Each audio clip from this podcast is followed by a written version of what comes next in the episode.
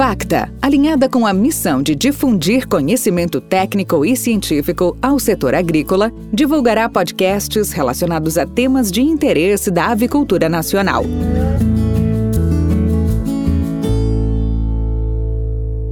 Boa tarde a todos. Então, vamos apresentar o resumo parâmetros hematológicos de pintinhos submetidos a diferentes níveis de CO2 no nascedor.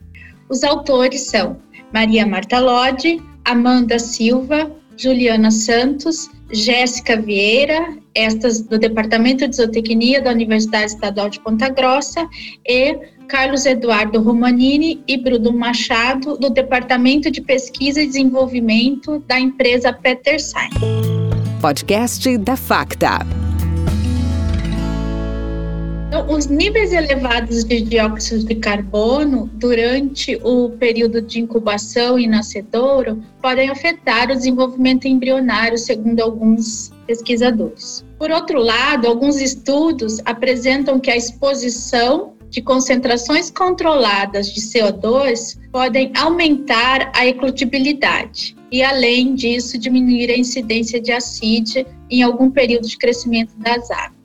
Estudos recentes afirmam uma tolerância maior da concentração de CO2 no nascedor, por alguns autores. As inferências desses mecanismos fisiológicos sobre a tolerância de nível de CO2 ainda são poucos compreendidos.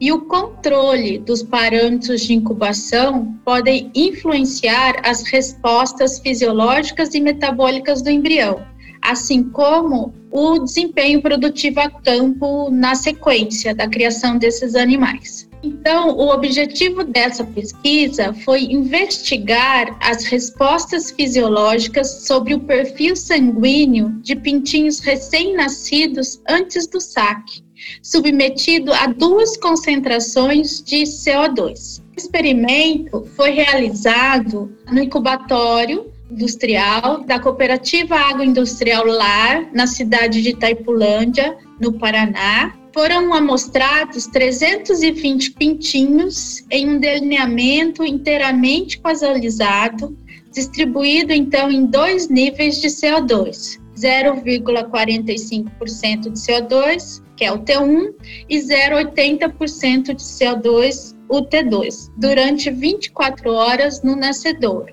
Então, esses ovos embrionados foram incubados na mesma incubadora industrial e após isso foram transferidos então para o nascedouros com essas duas diferentes concentrações de CO2. Os ovos eram provenientes da matriz COB, de matriz COB, com 37 semanas, então foram colocados em duas concentrações diferentes de CO2, o T1 0,45 e o T2 0,80% de CO2. Após então os dados obtidos, eles foram analisados e as médias comparadas pelo teste de Tukey a 5% e foi utilizado o programa o pacote estatístico MiniTab 2018. Após a eclosão, foi realizada então a coleta de sangue desses pintinhos em dois momentos, sendo então o primeiro momento no pico do nascimento, coletado após 14 horas da transferência dessas aves. E 14 horas pós-pico, depois de submetida ao estímulo de CO2. Então, em dois momentos de coleta, como a gente pode ver aqui nos gráficos. Para avaliação dos parâmetros sanguíneos, foram coletadas é, amostras de sangue, 1 ml em tubo vácuo com anticoagulante EDTA e o fluoreto de potássio. 80 animais, então, foram divididos por coleta, em dois tratamentos, em dois períodos, né? De 14 horas pré-pico e depois 14 horas pós-pico. Assim, nós tivemos 80 pintinhos por momento de tratamento e por avaliação. Então, um total de 320 pintinhos foram coletados.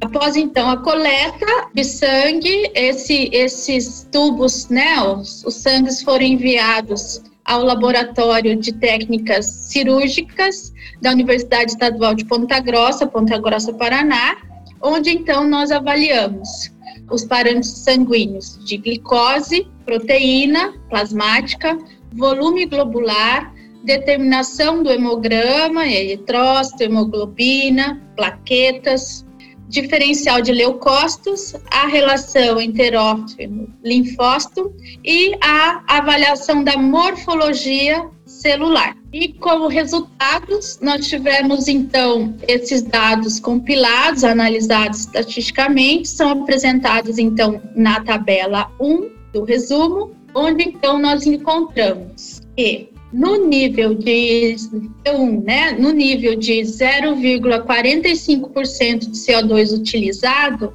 é, nós encontramos os níveis de plaqueta, volume globular médio, leucócitos enterófilos foram maiores para o T1, que foi utilizado o 0,45% de CO2. E uma contagem mais alta de enterófilo resulta, pode indicar uma capacidade menor de combate aos processos inflamatórios e estresse. Também é sabido que níveis de linfócitos são excelentes marcadores para avaliar a imunocompetência das aves. E neste trabalho foi encontrado uma maior contagem de linfócitos na concentração de 0,8% e assim pode-se indicar uma melhor resposta do sistema imunológico. E uma relação enterófilo-linfócito é um parâmetro adequado para medir o grau de estresse de pintinhos, segundo autores. Neste estudo, então, resultou que o tratamento 1 onde os óvulos e os embriões foram submetidos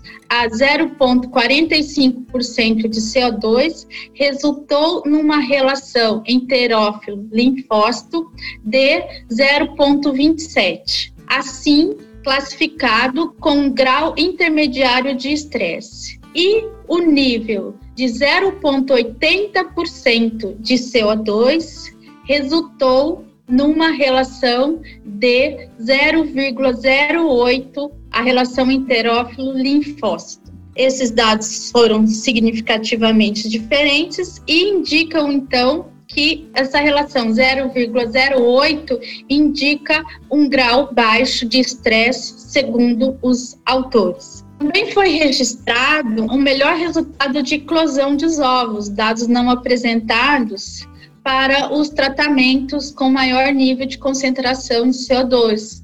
E é uma hipótese, né? A maior concentração de CO2 proporcionou o estímulo para o nascimento dos pintinhos e nas condições de eclosão. Assim, como conclusão desse trabalho, nós tivemos que a exposição à concentração de 0,80% de CO2 apresentou melhores indicadores de imunocompetência e menores indicadores de estresse fisiológicos, implicando que esta concentração mais alta de CO2 por um período de 24 horas proporcionou um estímulo ao nascimento sem afetar o bem-estar. As referências para este artigo, então, para esse resumo, estão apresentados. E eu agradeço, então, a cooperativa agroindustrial, LAR, por abrir as portas,